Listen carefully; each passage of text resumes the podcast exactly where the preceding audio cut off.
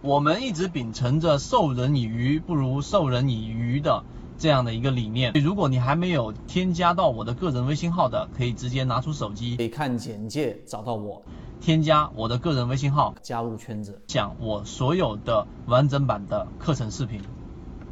第一啊，想到破位，第一个想到就是趋势。道氏理论告诉给我们，趋势线一旦破位，它就往往会形成一个我们说的这一种空方力量强于多方力量，这是很正常的，也是所有人都能理解的。但真正你去用，你会发现趋势线它有效，但仅仅靠趋势线的时候，你很多时候会卖在一个我们所说的起爆点之前，因为趋势我们知道有一个词，它一定叫做骗线，无论是短期均线还是长期均线，它一定会有一个骗线的过程。那破掉了这个线之后，你卖掉，结果它再修复上去，可能在原有成本附近，但你心理上的这个阻力就会非常非常大。那于是我们要新增加一些破位的这样的一些标准。我们今天给出三个给大家。第一个是最有效的技术分析当中所提到的，前高一旦被破掉之后，就前面形成一个波峰，波峰之后再起来一波，对吧？这个波峰一旦突破了，啊，回踩前面的高点一旦回踩，就叫做支撑。这是一个非常重要的点。那结果这一波支撑，如果它只是上去了之后短暂的第一次回踩，我们叫做黄金买点。它一旦回踩的过程当中，它并没有形成小级别的缠论背驰，而是直接破掉了。那么这个就是一个很重要的破位信号。就前面的高点一旦突破之后的回踩，这个是第一个我们所说的重要的破位信号。第二个。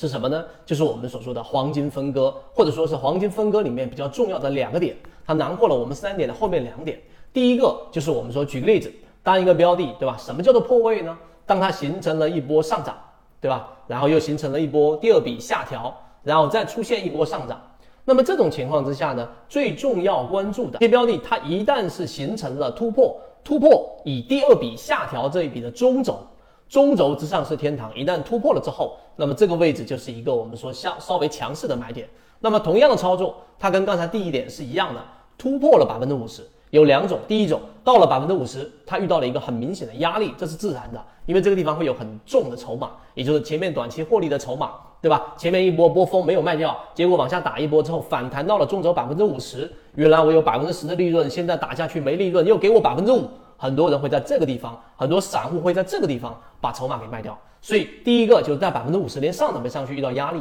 这就是我们说要去算是一个弱势的特征表现。你也可以把它理解为我们所说的卖出信号。第二个就上去了百分之五十之后的第一次回踩，它一样没有形成小级别的底背驰。那么这种情况之下呢，又回到百分之五十以下，这一种你也可以把它定义为我们所说的叫做破位，这是第二种形态。第三种形态就是我们最常规的了，黄金分割在有史以来，我们自己接触到很多真正的，无论是游资或者大资金的交易者，都必须要去参考的，因为黄金分割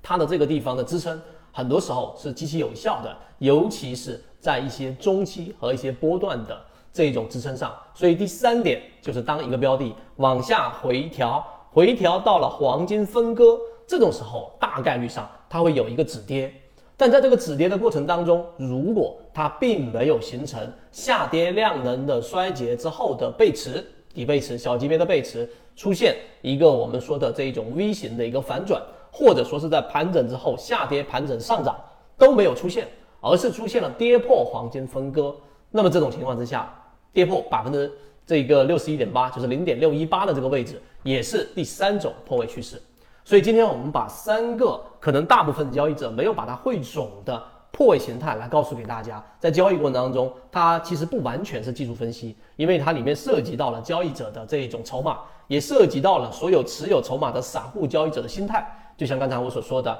我给你百分之十的利润，你没拿到，那现在我给你打掉，全部都没有。人对于损失掉的东西的这一种痛苦情绪是三倍于这一种获得的这一种喜悦。的这种情绪，意思说，你如果错失掉的一个假设，假设你丢掉了这个一百万，那这种情况之下，你需要减到三百万，你才会弥补掉那种痛苦的感受。于是他给你在百分之五啊，丢掉了百分之十，再给你百分之五，这种时候是一个巨大的筹码和我们说交易行为里面的心理。当然，这些交易在实战过程当中，不断的一边打一边练，才能慢慢的去形成形成自己的肌肉记忆，才能让自己的交易在卖点上。更加科学，不至于卖在起爆点之前。国内缠论是一个比较完整的买卖交易系统，适应于无论你是小白还是老股民